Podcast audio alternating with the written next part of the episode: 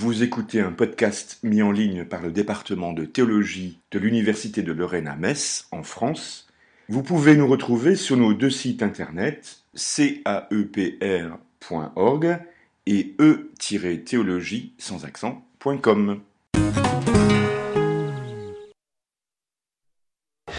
Et donc vous parlez euh, d'un penseur que je crois important.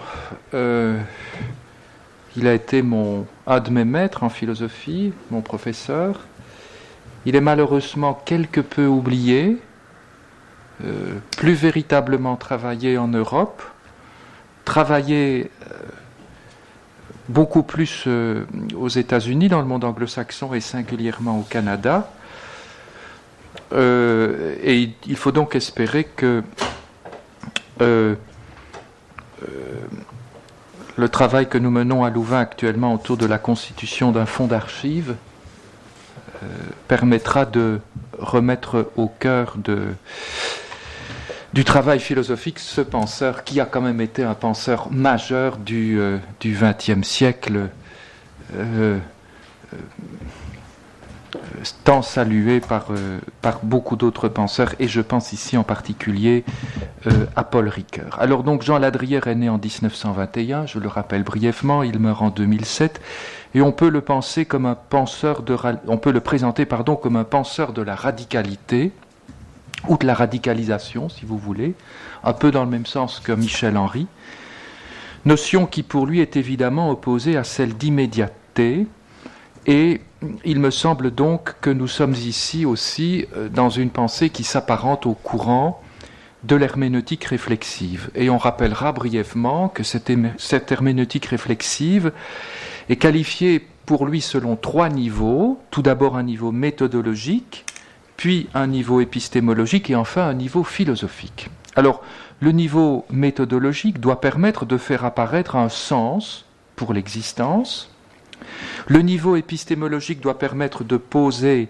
les principes généraux du déchiffrement, puisque la notion de déchiffrement de l'existence va être extrêmement importante. Et donc, dans ce niveau épistémologique, il s'agira de faire apparaître les fondements et les justifications. Et enfin, le troisième plan, qui est le plan philosophique, c'est en réalité pour lui la pratique d'application qui est propre à la sphère philosophique. Donc vous voyez que c'est une troisième stase qui intervient en quelque sorte comme la signature ultime du projet. Alors c'est surtout dans le cadre de la partie épistémologique que se pose la question du transcendantal chez l'Adrière, et c'est là que se joue surtout, euh, grâce au transcendantal, le besoin de ce qu'il appelle l'élucidation réflexive et cognitive qui demande et qui appelle euh, un déchiffrement. Je le cite, Sens et raison se croisent, la raison est le lieu où émerge le sens, et cette émergence est elle-même ce en raison de quoi ce lieu se constitue. Il apparaît ainsi que l'émergence du sens et la constitution de son lieu sont deux moments corrélatifs d'un même processus. Le lieu ne se constitue que dans et par l'émergence qu'il abrite. Il n'est réel que de l'événement qui se produit en lui, et l'émergence ne peut se produire que lorsque le lieu propice s'est disposé pour sa survenance. Donc vous voyez ici que nous sommes presque dans une sorte d'annulation de la dialectique pour penser euh, l'incoativité euh, quasi réciproque. Alors, comme thèse essentielle donc de, notre contribution à deux voix, nous voudrions faire valoir que cette exigence de l'épistémé en philosophie, ou pour le troisième plan qu'est la philosophie, est en réalité la condition d'un savoir authentique. Et un savoir qui serait porté parce que l'Adrier rappelle, je cite, une théorie transcendantale de la dynamique de la pensée théorique. En sorte que donc ici, la pensée qui, vous allez le voir, est relativement complexe et, je pense, surtout originale du transcendantal, va se dire sous les modalités d'une métaphore ou même d'une représentation, à certains moments de l'œuvre, de l'idée d'un dépassement, un dépassement qui devient en réalité la condition de possibilité de l'effectivité du processus de la raison, mais également la certitude que le tout est plus la somme des parties, et qu'en quelque sorte la rationalité n'est jamais emprisonnée dans la concaténation des phénomènes ou des événements qui la constituent. Et, nous retrouvons ici une leçon importante de l'épistémologie d'un point carré, par exemple, tel qu'elle nous a été euh, rappelée ce matin. Alors un concept joue un rôle fondamental dans cette théorie, vous l'aurez compris, c'est le concept d'émergence progressive. Émergence progressive qui permet à la fois d'une part la compréhension et d'autre part la visée de la raison, puisque Ladrière parle constamment d'un cheminement de la raison et des efforts de la raison. Et l'on voit donc bien que ici, au gré de cette acception, la raison est en réalité considérée comme une puissance de l'esprit. Mais elle est aussi, chez Ladrière, un procédé de reconnaissance, parfois il parle même d'attestation, d'un destin qu'il dit toujours être censé en raison de l'histoire, mais l'histoire dans sa protologie et dans son eschatologie. Il y a donc dans cette systémique un pouvoir d'autocompréhension qui est conféré à la raison, avec une normativité immanente qui ne vient donc pas de quelque instance supérieure. Donc vous voyez ici qu'il y a un discours critique et négatif sur une certaine compréhension du transcendantal, mais qui est donc impliqué dans le projet constituant de la raison, comme si la raison était douée d'une sorte de, normativité euh, incoative et immanente.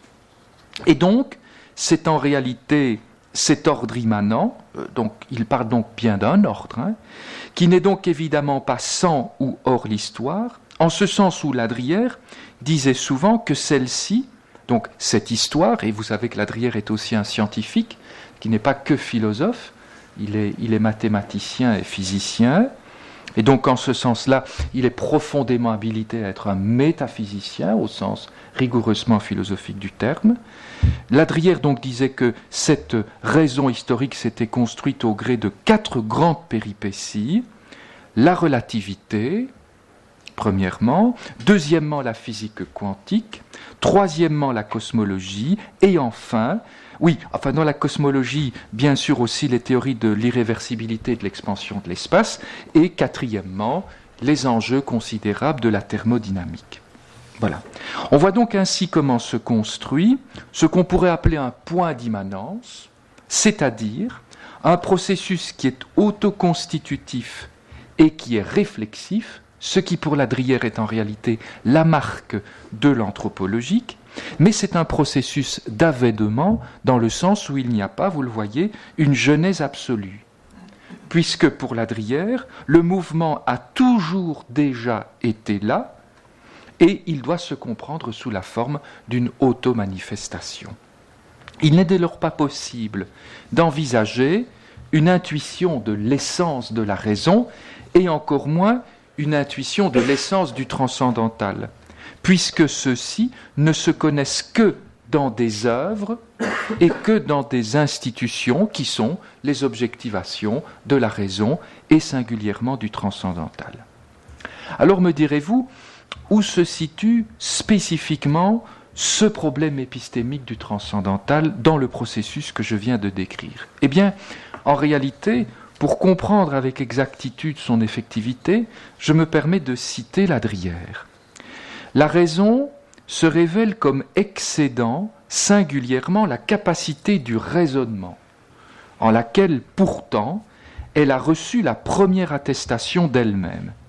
Elle est, dans l'esprit humain ce pouvoir qui lui permet d'aller au-delà de l'apparence, au-delà de l'empirique, au-delà du sensible, au-delà de l'immédiat, au-delà de la pure donation, vers des conditions qui sont non immédiatement apparentes, qui sont non empiriques, non directement visibles, mais qui soutiennent les apparences, les rendent compréhensibles et font donc voir leur provenance, leur destination, en définitive le comment et le pourquoi de leur apparaître. Fin de citation. À la lumière de cette axiomatique, on peut donc voir comment les modalités de cette effectivité sont pour l'Adrière extrêmement précises, et bien sûr comment elles se font au gré de la théorie kantienne des idées de la raison, qui sont en quelque sorte des déterminations transcendantales, pour ainsi dire du second ordre, qui ouvrent au champ général de la possibilité pour les déterminations transcendantales du premier ordre, celles de l'entendement, qui elles-mêmes sont les conditions directes de la constitution des objectivités déterminées que sont les théories scientifiques. Et dès lors, la compréhension de ce transcendantal, mais sur ce point d'immanence, se fonde donc sur une sorte de structure de type a priori qui offre des conditions de possibilité opératoires qui sont également ouvertes aux multiples du possible ou aux possibles multiples qui viennent. Dans ce modèle épistémique, il faut bien sûr reconnaître qu'il y a une vision scalaire du transcendantal, si vous me le permettez de le dire de cette façon, ou une vision en concaténation entre donc progression, régression, doute, incertitude, voire, il le mentionne souvent dans l'œuvre, les dangers, qui sont en réalité des événements qui émanent de l'effectivité, de cette compréhension du travail du transcendantal dans la raison.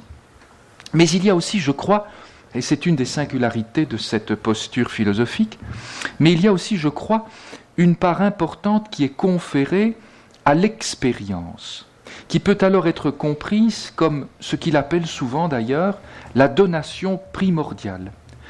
Mais une donation primordiale dont on doit pouvoir comprendre le processus immanent de la donation. Et vous retrouvez évidemment le même processus de négation de l'opération du transcendantal. Donc processus immanent de la donation avec les mécanismes de constitution qui sont propres et avec bien sûr les structures fondamentales d'effectivité. En fait, on voit bien ici que la pensée de la finalité s'accompagne d'une pensée de ce que j'appellerais la relativité événementielle, avec également la pensée d'une structure eschatologique de la raison, car pour l'Adrière, il y a bien un royaume des fins.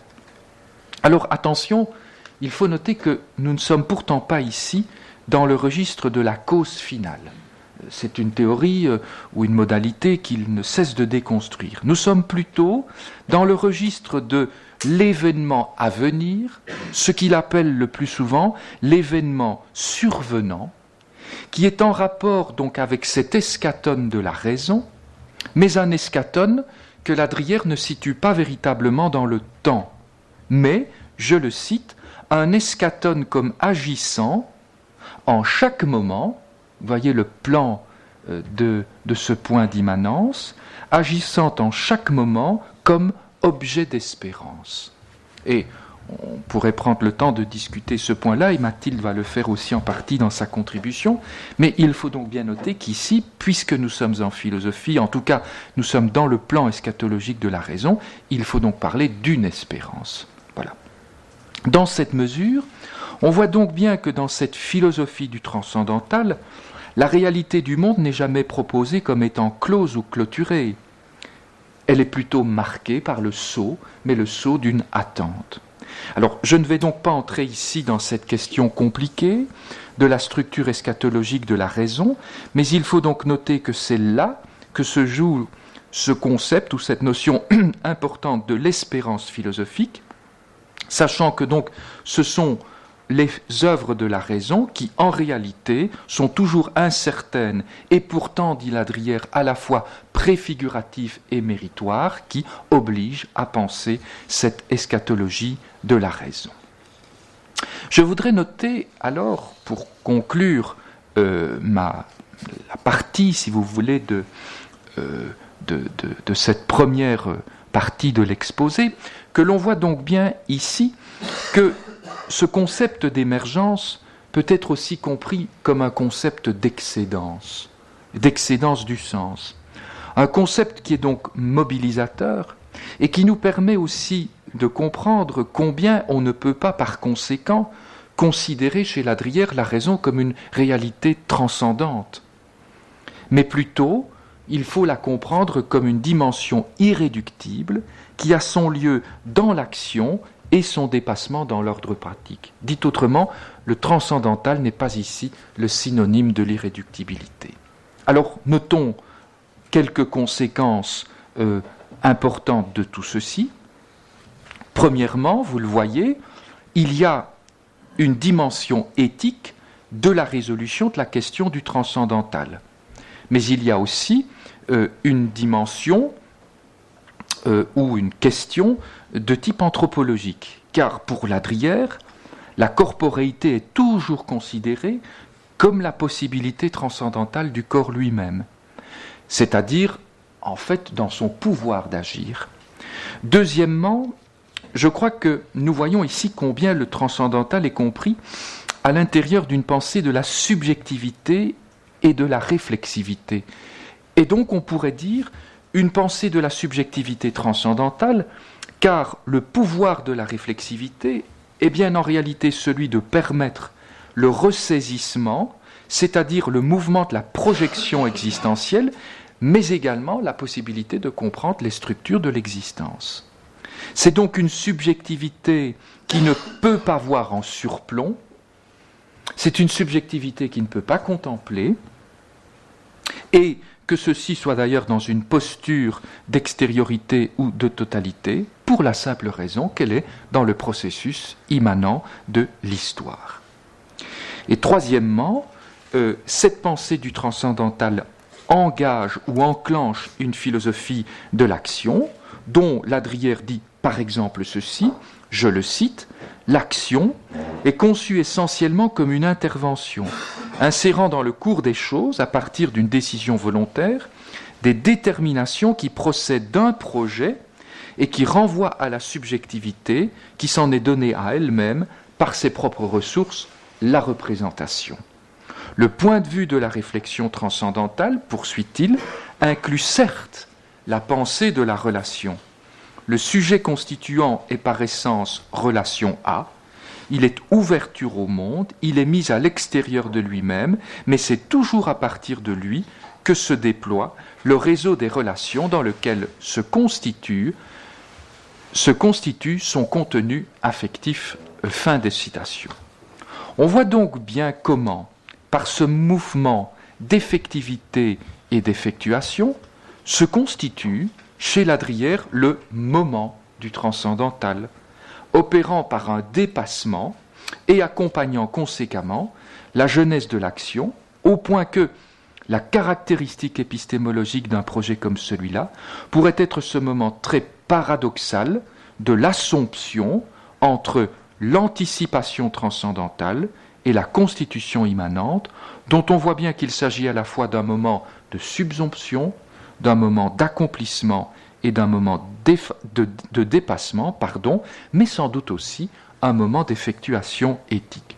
C'est dire combien il y a donc chez Ladrière à la fois une facticité du transcendantal et une facticité transcendantale opérant au croisement de la raison et de l'expérience pour permettre de ne pas en rester sur le seul plan de l'immanence immédiate de la factuation, de la factualité historique, telle que, en tout cas, elle est marquée par la concaténation ou la succession des phénomènes. C'est donc un processus d'assomption qui permet de penser la différence qui va constituer le moment du transcendantal, dont vous avez compris qu'il est essentiellement un moment du discontinuum à la fois intérieur et extérieur du sens de la destinée.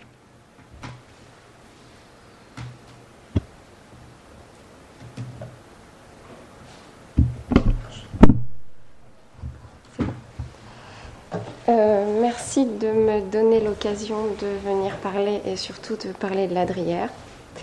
Euh, je vais essayer de m'inscrire dans la hum, contribution que Jean a fait euh, en montrant que si Jean a déjà passé du côté de la vie, ce qui représente la vie chez l'Adrière, je vais aller un petit peu avant et aborder les choses d'un point de vue un peu plus ontologique. Vous pouvez parler plus proche du micro. C'est mieux euh, l'enjeu de la philosophie se comprend chez Ladrière comme la tentative d'accéder à ce qui, sous une diversité d'appellations, rend compte du champ tout entier de la manifestation. Région, espace ou domaine des principes, le savoir authentique se définit dans la méthode, d'une part, par le fait de se porter au-delà du donné immédiat qu'est l'exposition à la visibilité, dans la finalité, d'autre part, comme remonter au principe, c'est-à-dire au champ de l'être, conçu comme source de toute actualité. La démarche est donc de nature transgressive. Si d'un côté la vision immédiate, laquelle adhère entièrement à ce qui se montre, se limite à recueillir l'évidence sensible, de l'autre, la vie selon le principe, sous la mouvance inspiratrice de l'idée de fondement, traverse au contraire l'apparence dans le but de s'accorder à ce qui, dans l'apparence même, s'annonce comme ce qui en conditionne la survenance. S'agissant d'opérer une conversion du regard, le transcendantal se définit de manière très formelle d'abord, comme compréhension interprétative du déploiement universel qui aboutit au phénomène, plus spécifiquement, voire plus existentiellement ensuite, comme reconstitution des structures fondamentales de l'expérience. Dans les apories de l'ontologie, euh, qui est un texte issu d'une communication présentée au colloque organisé par l'Institut d'études des religions et de la laïcité qui s'est tenu à Bruxelles en 86, Ladrière emboîte le pas à une conception non seulement phénoménologique, mais cinétique du fondement. Partant, nous tenterons de montrer que le projet transcendantal élaboré par Ladrière ne peut répondre d'un système interprétant, tel en tout cas qu'il se conçoit dans une dite métaphysique de la représentation. Ce sera alors pour nous l'occasion d'insister sur l'idée que le projet transcendantal vise, dans la découverte des conditions a priori de la Constitution, la mise en évidence de ce qui constitue ce que nous pourrions nommer ici la logique événementielle de l'existence. On reconnaît dans la première tentative d'élucidation du visible relatée par Ladrière dans les apories de l'ontologie, celle d'un réseau conceptuel applicable à l'ensemble de l'expérience, une figure bien connue de la pensée. Cette partie de la philosophie qui prend pour objet les fondements de la réalité, c'est, cela s'entend, la métaphysique. Si l'essentiel de la critique porte de manière assez topique sur l'idée de totalisation, Ladrière ne renonce à en réformer l'accès à la catégorie de l'être. De même qu'il y a une réappropriation des motivations originaires qui ont fondé la tradition dans laquelle la métaphysique s'est constituée, il y a une reprise de l'intention métaphysique. Mais cette reprise, caractérisée par Ladrière dans le sillage heideggerien comme portant sur l'être de l'étang, s'effectue dans une perspective précise qui est celle du transcendantal. Aussi, Ladrière développe-t-il un second discours des principes dont l'enjeu est d'échapper à ce à quoi une métaphysique de la représentation semble nécessairement aboutir, à savoir une séparation tranchée entre le champ transcendantal et le champ empirique. Mais il y a une autre voie, écrit Ladrière, qui est celle de la phénoménologie. Il s'agit toujours bien de comprendre, et cela par remonter aux principes. Mais au lieu d'élaborer en quelque sorte par elle-même et à l'avance une grille interprétative qui devra être éprouvée tout entière et d'un seul coup dans chacune des épreuves auxquelles on la soumettra, la pensée s'abandonne ici pour s'abandonne ici, pour ainsi dire, à la sollicitation de ce qui, dans l'expérience, vient à elle. Ladrière, nous le voyons, opère un déplacement massif dans l'orientation du projet transcendantal. Plutôt que de comprendre la dimension transcendantale comme structure a priori de la raison, celle-ci est désormais interprétée dans l'intuition phénoménologique comme structure a priori du monde. Si le cosmos est pensé comme événement émergent de son autoconstitution, appelant de lui-même l'action à prolonger son instauration jusqu'à la libre manifestation de son sens, il apparaît comme étant lui-même porté par un vouloir-être, dont le statut doit être déchiffré sous la mouvance d'un horizon de questionnement qui est la région des principes. Le projet transcendantal repose donc d'abord chez Ladrière sur le fait que le monde contient en lui-même les principes de son intelligibilité. D'où le fait que le champ de compréhension à partir duquel un questionnement pourrait être effectivement développé est décrit comme un champ original qui ne relève pas d'abord du domaine de la science, mais qui repose au contraire sur le fait même, écrit Ladrière, qu'il y a un monde. Ce point nous ramène à la thématique du signe, développée notamment dans l'avant-propos à un ouvrage collectif intitulé De l'émergence à la création. Ce livret ne consiste pas pour l'être à se dévoiler purement et simplement, mais à s'indiquer comme relié à un principe, et c'est là le point qui n'est pas lui-même de l'ordre phénoménal. La manifestation en tant que telle ne rend pas exsangue ce qui se montre, mais introduit au sein du visible une signalétique telle que la chose, telle que dans la chose apparaissent plus que l'évidence, la non-évidence, le non-manifeste, cette part d'interprétation transgressive que Ladrière nomme la problématicité de la phénoménalité elle-même. Aussi l'évidence est-elle du côté du faire signe, pour l'être, se livrer sans réserve, c'est manifester les signes qui serviront la compréhension véritable de ce dont il procède, c'est encore s'indiquer comme relié au principe.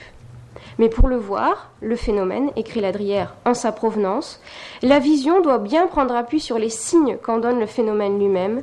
C'est à partir de ces signes que peut être détectée, dans la structure même du phénomène, la relation qui le relie à son principe.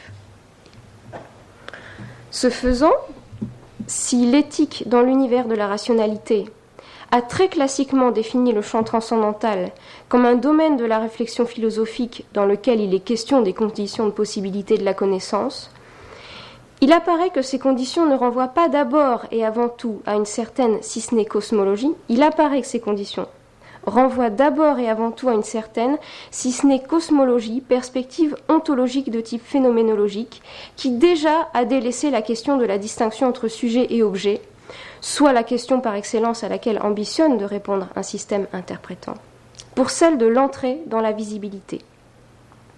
Interrogeant le manifeste sur la manifestation, la vision sur la raison d'être du visible, il s'agit pour Ladrière de dégager une compréhension non subjective de l'a priori.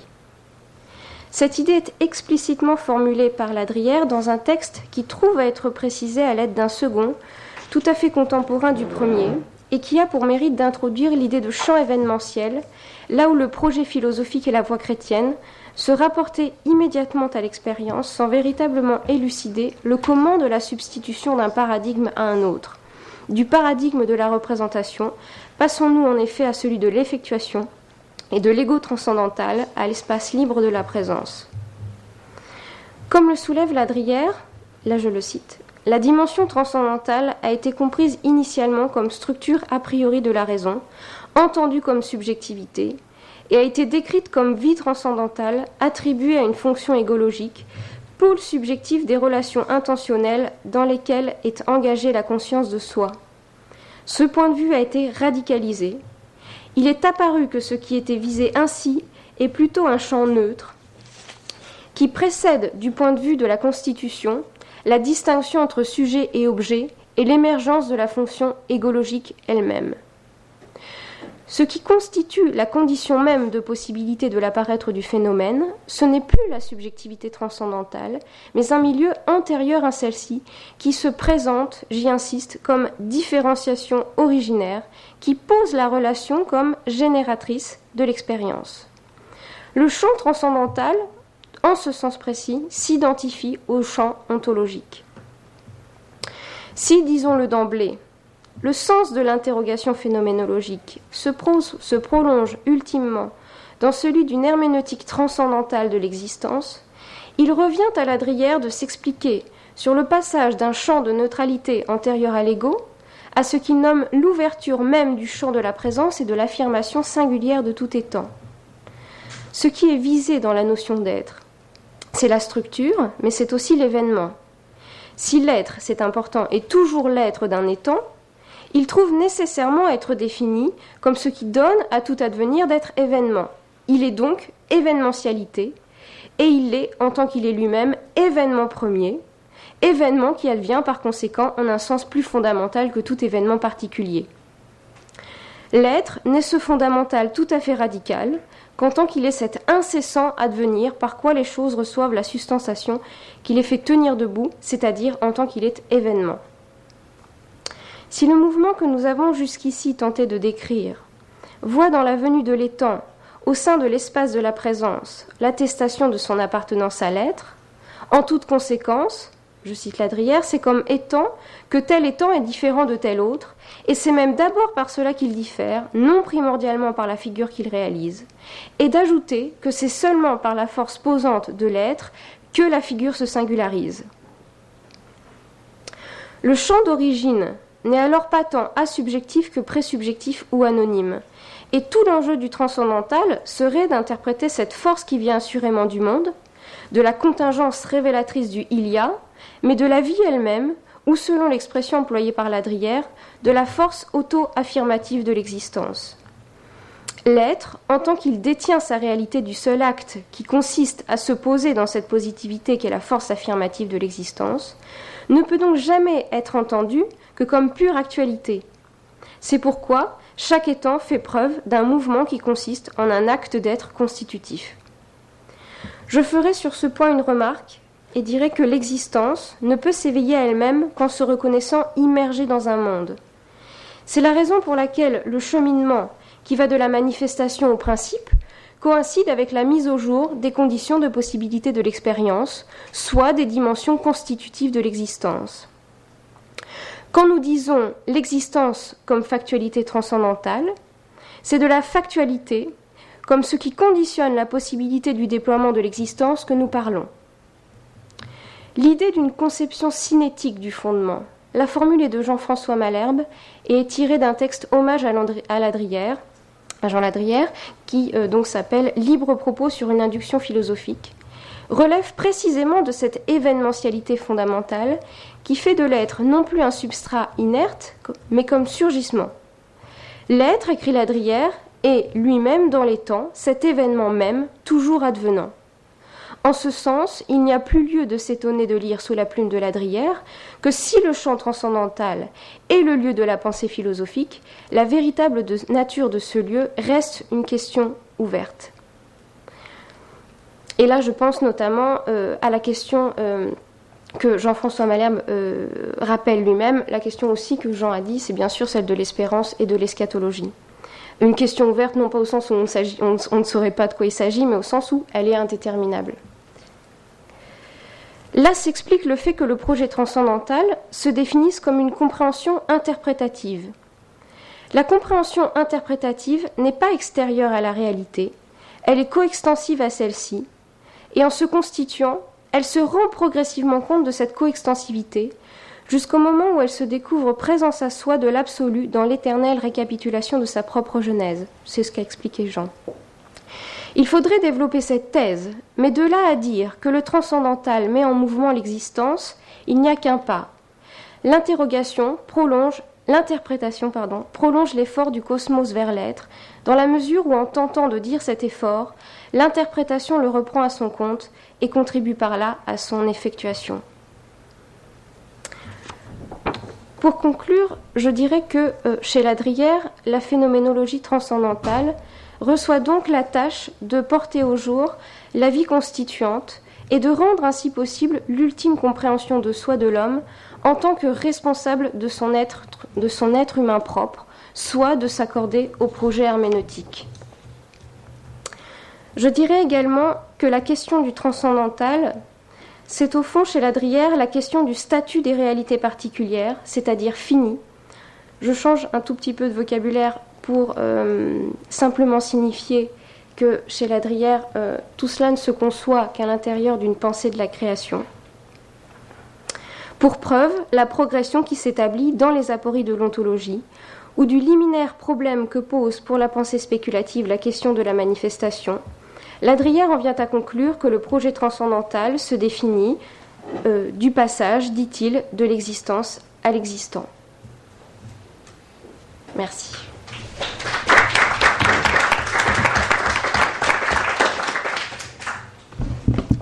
Merci beaucoup pour cette présentation de l'Adrière.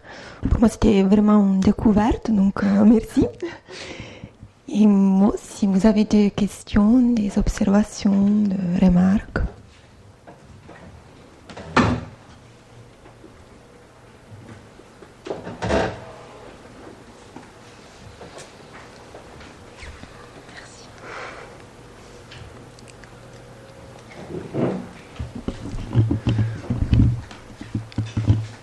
Merci pour cette présentation euh, à deux voix sur cette, euh, sur cette façon d'entrevoir le transcendantal que nous n'avions pas encore vu sous cet aspect. Euh, j'ai une question concernant l'expression émergence euh, chez Jean Ladrière. Vous avez, tu as, Jean, tu as rappelé qu'il était à la fois physicien et que euh, donc c'est sûr il y a tout cet aspect de mécanique quantique, de physique quantique et de relativité en dessous. Alors est-ce qu'il se dissocie d'une perspective émergentiste? Euh, Est-ce qu'on peut faire une proximité euh, entre la perspective émergentiste euh, scientifique, physique, et la sienne? Est-ce qu'il y a une, vraie proximité. Je dis ça parce que il y a deux ans, nous avions eu un colloque autour en hommage à nos anciens professeurs ici à la faculté, qui est Jacques Fantino.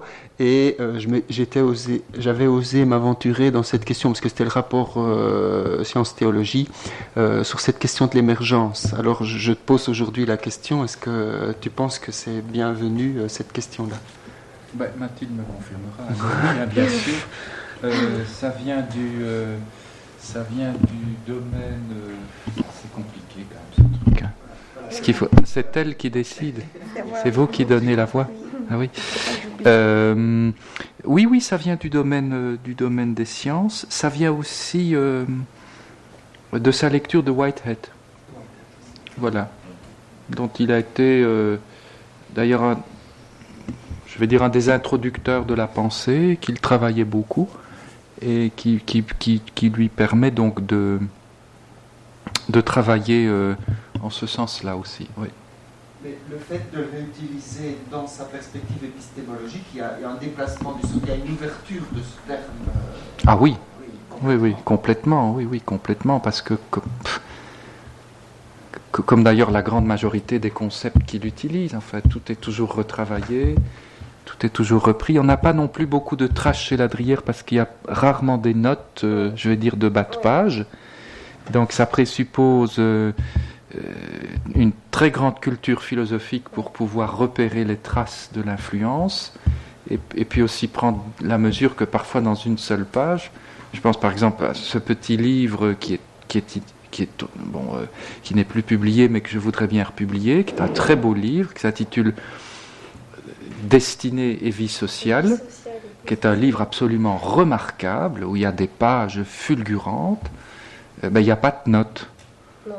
Et donc, ça présuppose euh, vraiment une culture hegelienne, kantienne, heideggerienne, scientifique pour pouvoir euh, prendre la mesure de la pensée. Il faut dire aussi que c'est un philosophe qui n'a pas d'œuvre au sens du philosophe, euh, je vais dire, de librairie. Pourquoi? Parce qu'il a d'abord été un professeur. Donc, il ne lisait pas ses livres dans ses cours, comme font la grande majorité des professeurs. Donc, il prenait. Et, et c'était pas non plus un commentateur, c'était un professeur. Donc il faisait des cours et puis il répondait aux invitations de colloques. Voilà. Et donc en réalité, son œuvre, ce sont plutôt des recueils. Il y a quelques livres, euh, euh, Les enjeux de la rationalité, euh, voilà, l'éthique dans l'univers de la rationalité, Destinée vie sociale, c'est un peu ça, mais c'est déjà des reprises. Donc c'est lui-même un penseur de la circonstance. Mais dans la pensée de la circonstance, il y a toujours un grand, il y a un continuum dans, l'utilisation des concepts qui, est fait, et aussi dans les transferts de concepts, puisque comme il est dans le domaine de la science, d'abord science exacte, on voit le transfert de beaucoup de concepts dans le champ de la philosophie, bah, celui d'émergence progressive en est un. Voilà. Il y avait aussi Claudia qui demandait la parole, oui.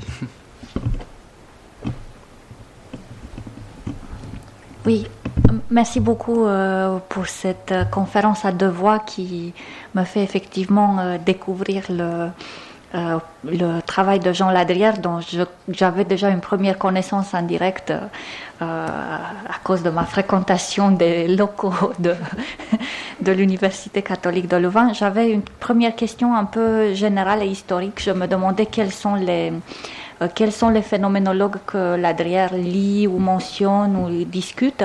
Et puis, euh, une question un peu, un peu plus précise.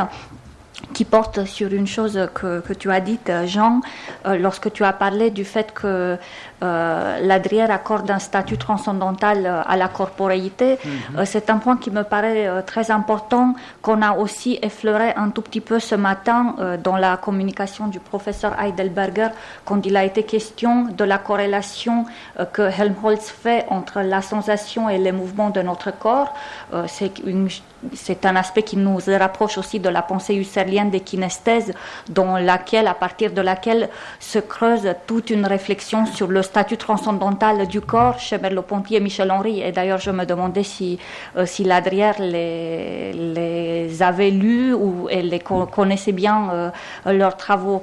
Euh, et je me demandais aussi combien loin allait cette ce, cet euh, investissement transcendantal du corps qui bien sûr me fait penser euh, à Michel Henry en, premier lieu et à la nécessité de penser un archicorps afin de, donner une vraie signification et valeur transcendantale à la corporéité. Oui, On peut répondre à, deux et donc les phénoménologues qu'il a lus ben, en raison de, son enracinement à Louvain, évidemment Husserl. Il a une bonne connaissance de Husserl. Il a donné un cours, même plusieurs cours. Hein. Une très bonne connaissance de Heidegger également.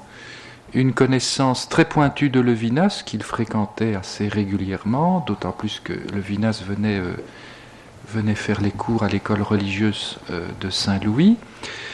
Une très bonne connaissance de Michel Henry, puisque la réception de Michel Henry de l'essence de la manifestation se fait mal en France, mais elle se fait bien en Belgique. Donc les premières recensions sont dans la revue philosophique de Louvain, euh, voilà. Et dans Destinée vie sociale, il y a quelques pages sur Michel Henry euh, qui sont remarquables. Hein. Ce que je dirais qui est intéressant, c'est que d'abord c'est un ouvrage de 73, oui. donc il est quand même déjà ancien. Mm-hmm. Et euh, ce que je dirais, c'est que la question du corps, elle intervient euh, euh, avec Merleau-Ponty d'abord. Et tenant les acquis de Merleau-Ponty, dans le paragraphe suivant, il introduit la question de l'achtimung, puis après il introduit l'affectivité avec Michel Henry, et après il fait une synthèse des deux. C'est ça le, cheminement d'envie sociale et mhm. destinée. Oui, c'est ça. Donc le livre est intéressant parce qu'il répond à tes deux questions. D'une part, il t'explique les, un tracé des lectures, et puis aussi euh, ben, la théorie, enfin pas la théorie, mais l'argumentaire euh, conceptuel.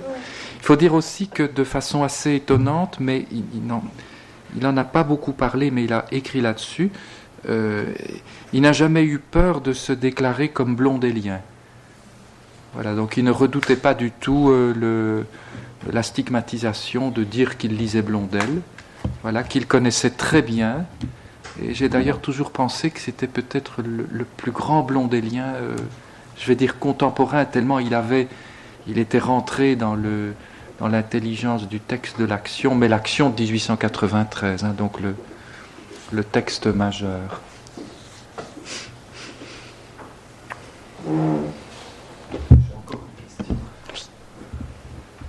Je, vais peut-être plus la poser à Mathilde. Euh, donc, est-ce qu'on peut dire qu'il y a vraiment un déplacement du transcendantal, euh, puisque c'est ce champ neutre euh, qui devient le lieu du transcendantal? Il est, on pourrait dire, bon, il y a peut-être des liens à faire avec Deleuze, mais on ne peut pas trop vite faire des liens. Euh, c'est qu'il est d'abord déjà dans les choses, mais la, mais la conscience est au. Alors, est-ce la conscience est au cœur des choses ou comment elle, est émergence à partir du monde euh, du monde animal euh, il y a une sorte d'émergence.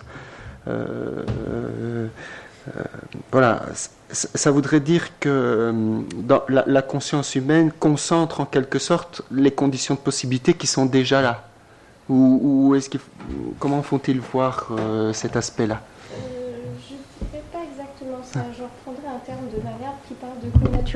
plutôt. Il dit le champ de l'action et le champ de la pensée sont absolument euh, connaturels et de même façon que euh, euh, les étangs et le monde le sont aussi. Donc je dirais pas qu'il y a du je dirais pas qu'il y a du déjà et puis il y a une appropriation quelconque par la conscience. Je dirais pas exactement ça. Mais là où je trouve qu'il y a effectivement une difficulté, qui est une difficulté d'ordre du vocabulaire, c'est que si on considère le constitué donc, euh, ce, champ neutre. Si on le considère comme, en un sens, asubjectif, il est aussi dit par Ladrière que c'est un champ dans lequel on, doit penser comme pure puissance de différenciation. Donc il y a quand même déjà une substance euh, d'une certaine façon euh, du sujet. Donc là, je suis d'accord qu'il faudrait euh, réussir à articuler les choses pour réellement répondre à la question. Moi, je ne sais pas le faire là tout de suite. Mhm. Parce que je suis d'accord, si on l'interprète comme différenciation originaire, tout ça fait sens avec l'idée d'un pur principe de différenciation. Mais alors que Ladrière dit lui-même ailleurs euh, que c'est euh, un neutre, il y a quand même quelque chose qui devient difficile, ou alors il faudrait rechercher à l'intérieur euh, de ce pure puissance de différenciation encore une strate inférieure qui serait absolument neutre. Là, je ne sais pas répondre. Je sais qu'il y a une difficulté, mais je ne sais pas la résoudre comme ça. C'est aussi une pensée qui met au cœur du projet la notion de raison, surtout. Donc c'est la notion, parce que c'est dans le cadre d'une philosophie de la raison que la question du transcendantal est posée, et donc à l'intérieur aussi d'une philosophie de l'histoire, qui était un thème donc qui l'intéressait beaucoup. Alors évidemment, on dit euh, philosophie de la création. Oui, il faut dire philosophie de la création, puisqu'en réalité, euh, il a aussi euh, une très très bonne connaissance des théories en cosmologie il fréquente quand même euh, quelques, quelques érudits et scientifiques de premier plan. Et je pense que son, son érudition en matière de cosmologie euh, ben, lui donne une certaine adhérence avec les thèses spinozistes. C'est évident, dont on voit bien qu'il y a beaucoup de relents dans, dans, la, enfin, dans la systématique de sa pensée. Voilà. Euh, et, et, alors, je, je crois que s'ajouterait aussi à ça le fait que il y a certes donc une pensée de la création, mais il y a aussi une pensée de la génération, dans la mesure où il y a quand même euh, ce, processus immanent de l'autoconstitution euh, de quelque chose qui, qui, est dans un processus euh, à la fois d'auto et d'hétérodonation constant. Voilà. Je bien que la question du temps est une question complexe voilà, qui se, qui se joue sur le plan physique, sur le plan, oui, sur le plan de la physique par les théories de la physique, et j'en ai cité l'une ou l'autre, et qui se joue alors sur le plan d'une métaphysique par euh, cette fameuse notion d'eschatologie